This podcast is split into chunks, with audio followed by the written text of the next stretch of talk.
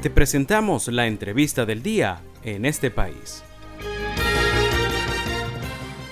Ya tenemos al hilo telefónico a nuestro primer invitado de la tarde de hoy. Se trata del economista y especialista en materia petrolera, Rafael Quirós Serrano. Muy buenas tardes. Rafael, gracias por atendernos. Le saluda José Cheo Noguera. Gracias, José, muy amable de su parte, muy gentil, este, muy amable con la llamada y ponerme a participar en tu este, tan sintonizado programa y por consiguiente le envío un saludo muy fraternal y caluroso navideño eh, a toda tu vasta audiencia. Muchísimas gracias, muchísimas gracias, economista. A ver, el tema petrolero nos, nos llama hoy. Eh, bueno, la, la, primera pregunta, ¿a qué niveles está la producción petrolera venezolana en este momento, dado dos circunstancias? Primero, la suavización o la flexibilización de las sanciones en Venezuela y en segundo lugar, pues algunas acciones que por lo menos en titulares han salido de que el presidente Maduro ha autorizado algunas concesiones para manejo de gas y petróleo en el territorio en reclamación, en la Guayana Esequiba. A ver, ¿eso ha influido o está igual la producción petrolera venezolana en este momento? Bueno, la producción petrolera venezolana, ah, para hablarlo en términos anualizados, este, el 31 de diciembre va a cerrar en una producción promedio eh, diaria, pero promedio anual, al fin y al cabo, de es más, a ubicarse alrededor de los 750 mil barriles diarios. Eh, tratando de fuentes primarios, fuentes secundarias, serán unos barriles más hacia arriba o unos barriles más hacia abajo, pero eh, por ahí van los números en cuanto a la producción petrolera. Eh, PDVSA no pudo aportar más de lo que eh, se había previsto de principios de este año y bueno, a esas 350 mil eh, está ya agregado los 148, 150 que eh, eh, aportó Chevron durante el año. Entonces, eh, esto quiere decir que ubicamos la producción petrolera neta de PDVSA venezolana en más o menos 600 mil barriles diarios, incluyendo faja y crudos convencionales más 150, 155 que estuvo aportando Chevron, bueno, eso no va a dar un total de 750, 155 mil barriles. Eso no va a afectar para nada durante el próximo, durante los próximos meses en relación a lo que el presidente Maduro eh, este, ha tomado medidas, que es tratar de eh, otorgar concesiones, hasta ahora no hago ninguna, eh, concesiones en lo que nosotros llamamos este, eh, este el, el, el, territorio en, litigio, que no es otra cosa que la Guayana Esequiba y que en este momento está bajo control de la República de Guyana. Entonces, este, ¿por qué? Porque eso es simplemente un saludo de la bandera. ¿Cómo puede dar el presidente Maduro eh, una concesión de poder ti para que explote en un territorio donde él no controla ni militar, ni política, ni administrativamente? Eso es simplemente eh, eh, otorgar, otorgar concesiones para ejercer soberanía, entre comillas, eh, soberanía sobre eh, los recursos que allí hay, pero ninguna concesión se hará efectiva. Eh, mientras que Guyana tenga el control militar, repito, político, económico y de toda naturaleza sobre ese territorio en discusión, incluyendo, por supuesto, las aguas territoriales en el litigio es decir, los yacimientos costa afuera o en aguas profundas. Eh, estamos conversando con el economista y especialista en materia petrolera Rafael Quiroz Serrano, acá en el programa en este país.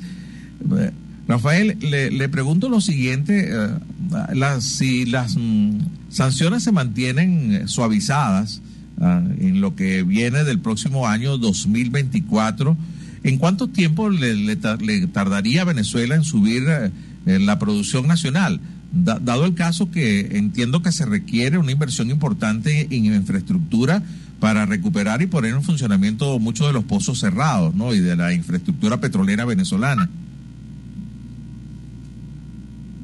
¿En cuánto tiempo? No sé. Lo único que yo puedo decirte es que PDVSA no tiene, ni el gobierno tiene los recursos suficientes para invertir en producción de modo de aumentar esta significativamente.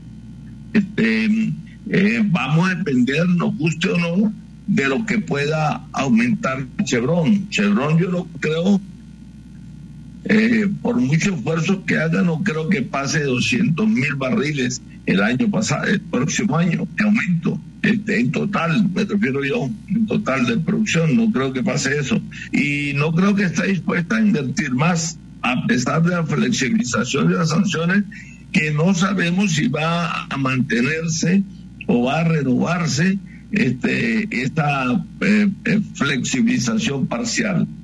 Entonces, esto eh, lo que el gobierno pueda eh, percibir producto de algunas exportaciones petroleras, incluyendo la producción propia de PDVSA, no creo que la prioridad del gobierno esté en invertir en la industria petrolera. Yo creo que la prioridad de él va a estar en invertir o en gastar los recursos en la campaña electoral, puesto que va a ser lo que pueda asegurarle a él la permanencia del gobierno en el poder. Entonces se nos presenta un año bastante fuerte, bastante conflictivo, donde los recursos que va a percibir este, el gobierno en primera instancia van a ir para la campaña electoral presidencial antes que cualquier otro sector o factor de la economía venezolana.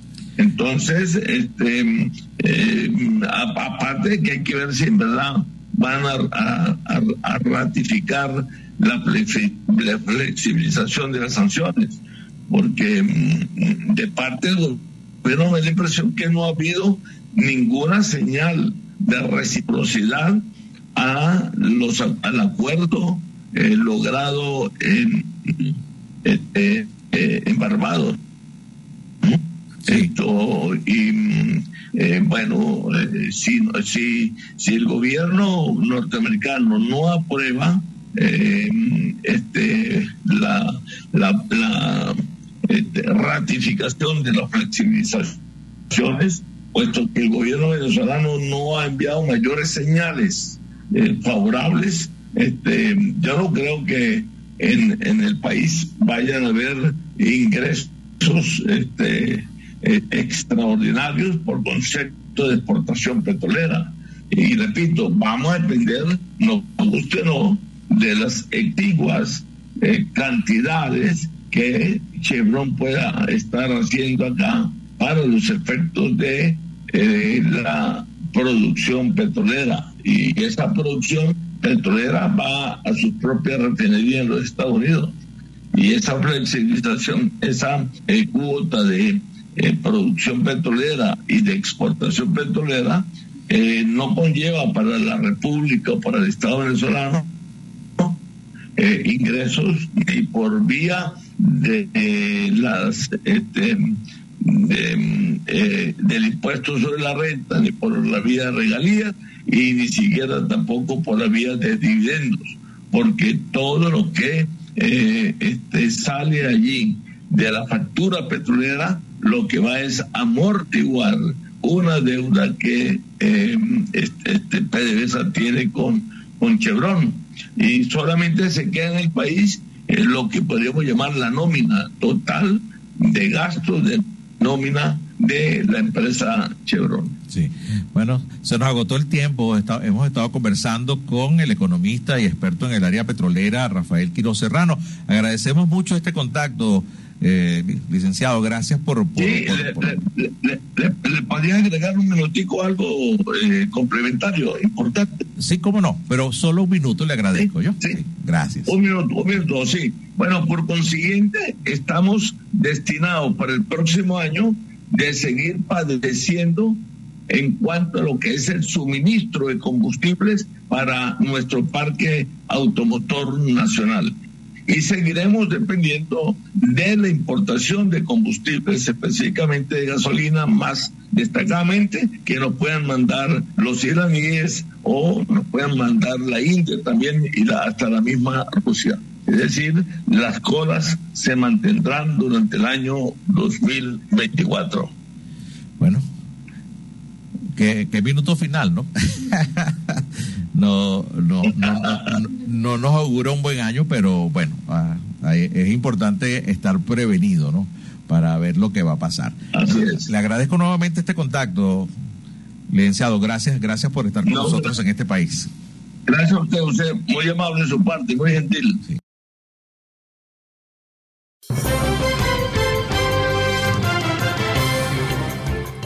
Esto fue la entrevista del día en este país.